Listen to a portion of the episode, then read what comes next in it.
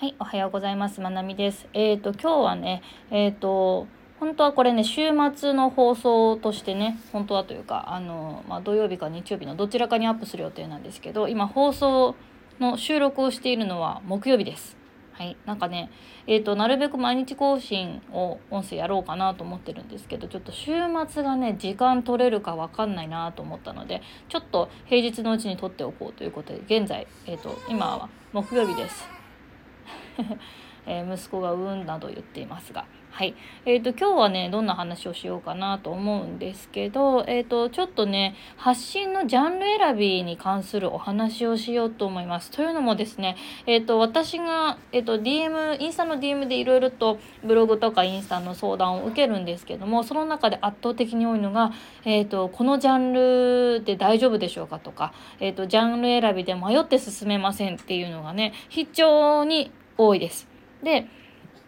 え、ー、と、まあ、非常に多いということは悩んでる人は多いということなので、え、ー、と、もしね、実際にこれを聞いてる方で、ジャンル選びのこと、あの、悩んで進めないなと思っている人がいましたら、え、ー、と、あなただけじゃありませんというのをお伝えしたいです。多分ね、あの、まあ、多くの人がぶつかる壁なんだなというふうに思います。でですね、えっ、と、いきなりなんですけど、実は私、ジャンル選び自体では迷ったことがあんまりなくって、で、その理由は、うん、やりたい発信内容っていうのが先にあって、えっ、と、それをどのプラットフォームでやろうか、え、ー、と、ツイッターでやろうか、インスタでやろうか、ブログでやろうか、みたいな、そんな感じで、えっ、ー、と、やってきたので、あんまりね、実は迷ったことがないです。ただ、あの、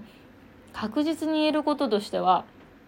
何度も何度もジャンルを変えてきてるっていうことですね。なので、あの、まあ、一つのジャンルにこだわらないでいいよっていう、まあ、メッセージも、あの、含めつつね、あの、ジャンル選びのコツっていうのを今回の放送でお話ししていきたいと思います。で、えっ、ー、と、例えばね、私がブログを始めた時とかはですね、えっ、ー、と、何がきっかけだったかっていうと、開業届を出した時の記録をどこかに残しておこうって思ったのが、えーと、ブログを始めるきっかけになりましたね。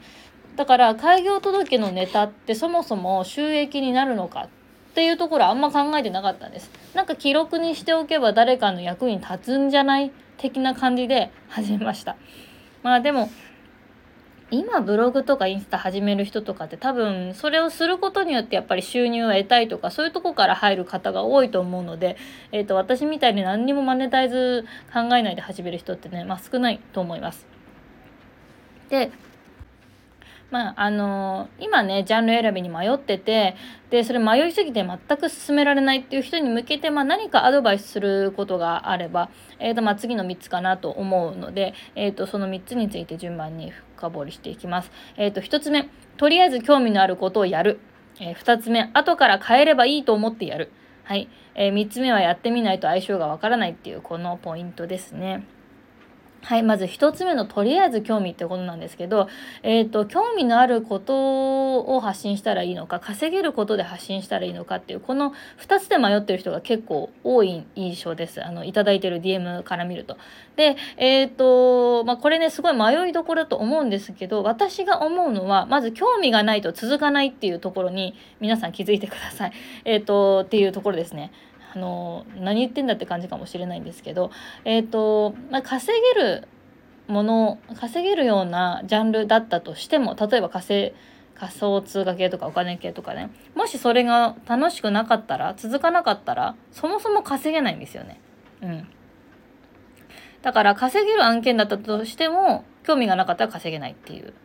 とこになります。でもとりあえず稼げなくてもまず興味があれば例えばまあいわゆる稼ぎにくいと言われているのがうんと例えば育児系旅行系ってなかなかマネタイズが難しいなんて言われてますけどもしその人が本当に楽しくてノリノリで記事書いてたら記事書いてたり発信してたら、えー、とまずその発信記事を書くこととか発信自体に慣れることができますよねだって好きでやってるから。好きでやってて続けられるからあブログの記事書く時ってこうやって目次作ればいいんだこういうふうにやったら吹き出しができるんだって自分の好きなジャンルで書くことができるからそれ習得できるわけです。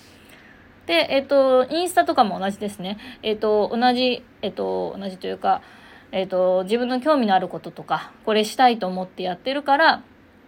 あ、こうやってストーリーズ使えばいいんだ。ストーリーズのスタンプこうやってやればいいんだ。投稿の時ってこうやってキャプション入れるんだ。あこういうあのハッシュタグがあるんだとかねそれも興味あるから続きますよね。だから、えっ、ー、と、もしね、ブログをやろうと思って、ブログの書き方を勉強します。目次を勉の作り方とか、テクニック勉強します。文章力の勉強します。で、してからブログやるっていうのは結構効率が悪いというか、モチベが保てないんですよね。それなかなか。それだったら、まず興味のあることから、バンと、あの、これを発信したいみたいのを一つ持ってしまって、で、別にそれ後から変えたっていいんです。ジャンルとか。それとか自分の興味あることがどんなジャンルに属すかとかのもそんなに考えなくていいです。まずこれを書きたいっていうのを1個持ってで、えーと、それに向けていろいろとあの自分に足りないスキルをね身につけていくっていう感じです。だからもう1に興味2に興味3に興味っていう感じですね。はい。えっと、2つ目の後から変えればいいっていうのは、今少し言いましたけど、えっと、ジャンルはどんどん変えていきましょう。で、私もどんどん変えていきました。で、まあ、プラットフォームによって分けるっていうのはまず一つありね。えっと、S、Twitter はこういう発信、インスタはこういう発信、で、YouTube はこういう発信みたいな感じで、私も割とやってますけど、まあ、それでも、あのー、なんか面白くないなと思ったら変えてます。それもやっぱりとりあえず興味っていう部分を大事にしてるからなんですけど、なんか実は、えっ、ー、と、インスタもちょっとずつジャンル変えていこうかなって思っていて、私インスタ、今のアカウント始めた時って、えっ、ー、と、在宅ママフリーランスのライフスタイルだったんですよね。で、それがインスタブログノウハウになってったんです。まあ、SNS 運用とかもかな、になってってで実は最近うんとその流れがあんまり面白くなくなってきて私の中で。面白くなくなってきて、まあ、発信はするんだけどなんかここから変えたいなって思ってる部分があってでやっぱりみんなノウハウは分かったけどなんだろう時間の使い方とか作り方とかで迷ってる人多いんじゃないかなと思ってやっぱりママフリーランスのライフスタイルに少し寄ったところからの発信をまたしようかなとかも考えてます。こんな感じで、えーと、じわじわとあの変えたりしてるんですけどまあこれは全然思い切って変えちゃっても OK です。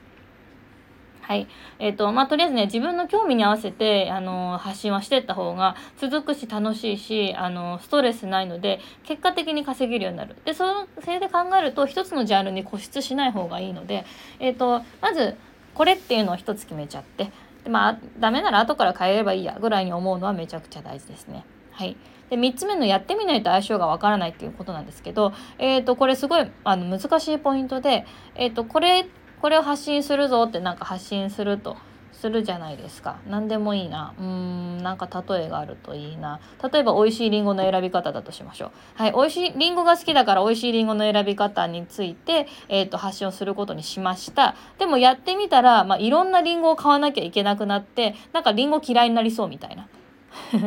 なんかあのそんな感じですよね。で、これはなんかもちろんリンゴの選び方に限らず、いろいろとあると思うんです。なんか好きだから始めたけど、発信するとなったらちょっと違ったとか、思ったよりネタが続かなくてしんどいとか、うん、そういうことがあるんです。でもこれって、やってみて分かったことなんですよね。その発信をする前とかだと、あの、まだわかんないんです。私こんな発信してもいいのかなこれって需要があるのかな初心者だけどいいのかな実績ないけどいいのかな私みたいな。りんごの実績って何やって感じですけどまああのなんだろうなそうやって考えてる時はわからないけど発信してみたことによってん？なんかこれ楽しいと思ってやってたけどちょっとこれだとネタが続かなそうだぞとか、うんと、この発信していくにはどうやらお金がかかるぞとかねなんかそういうことがわかるわけです。なので、えっ、ー、と、やっぱりとりあえず興味とか、後から変えればいいという、この今まで言った2つの前提はありとして、やっぱりやってみないと相性がわからないっていうこのポイントです。だからまずやるべきなんですね。まず1記事書く、えーと、発信 SNS で発信してみるっていうのがすごい大事です。はいで、えっ、と、まあ、ちょっと補足説明といいますか、えっ、と、ブログは、えっ、と、雑記になっちゃって全然 OK ですね。はい。えっ、と、私が雑記で OK って言うと結構雑記で OK って本当ですかっていう DM が来たりするんですけど私のブログはまず雑記なので、まあ、よかったら私のブログをあのプロフィールのね URL から飛べるので見てもらったらいいと思いますが、えー、ガジェットの紹介から仮想通貨からみんなの銀行からブログのサーバーからね何でもやってますね。はい。でまあなどうして雑記で OK かっていうとそのえっ、ー、と一つ一つなんかそのブログ全体の統一感とかまとまりじゃなくってそれぞれの記事にどこからお客さんを呼んでくるかっていうことの方が大事だからです。はい、で、まあ、それどういうことかっていうとみんなの銀行の記事は、えーと、みんなの銀行に興味がある人に向けて書いてるのでみんなの銀行の投稿の最後にこの記事の URL が届くのでコメントこんな風にしてねってやったりとかその記事とお客さんっていう記事と読者っていうのを結びつけて考えた時にブログ全体でいろんな記事がぐちゃぐちゃぐちゃってあってもそんなに気になんないかなっていうのが私の感じですね。なんか私が例えばみんなの銀行やるからってじゃあお金系の発信しかブログで書いちゃいけないみたいになったらあのブログのサーバーって書けないかなみたいになっちゃうわけです。でもそうじゃなくてブログのサーバーブログのサーバーでやってるわけで、えっと、ブログがをこれから作りたいっていう人に向けてその記事は、えっと、何て言うかなそのリンクをシェアしたりとかしてるわけですね。なのでまああのあんまりブログジャンルこだわらなくても OK。で、えーと、SNS も一緒にやるんだったら少し気持ち特化した方がいいですね。あの SNS であのガジェットの紹介もしてあのブログの作り方もやってってぐちゃぐちゃぐちゃっていっぱいいろいろやってるとちょっと分かりにくいというかあんまり相性が良くないので一応なんか軸は決めてやった方がいいかなブログは雑記で OKSNS は気持ち少し特化するっていう感じ、まあ、でもね大事なことは私っていう軸から発信すれば割とどんなジャンルでも OK です。私はその YouTube だとガジェットの話してるしインスタだったらブログとかインスタのノウハウを今発信してるしっていう感じでねいろいろやってますけどうん。なんか割といろいろジャンル変えてきたしあのまあまあジャンルで迷ったこともあるんですけど割と何やっても OK でした。だからこのジャンル選びですごい失敗したとかこれやめとけばよかったっていうのはあんまりないかなもしかして会って変えてきたのかもしれないけどこれぐらいの私のあんまり記憶にならないレベルになってます。はい、というわけでね今回はちょっとジャンル選びから抜け出せないっていう人のためにちょっとお話ししてみました。えーと、3つの大事なポイントねとりあえず興味のあることをやるで後から変えれば OK それからやってみないと相性がわからないからとりあえずは1つ、えーと、何かコンテンツを作ってみる SNS1 投稿でもブログ1記事でも OK なのでまずはやってみてください。はい、あのジャンル選びでね迷ってる人の参考になれば嬉しいです。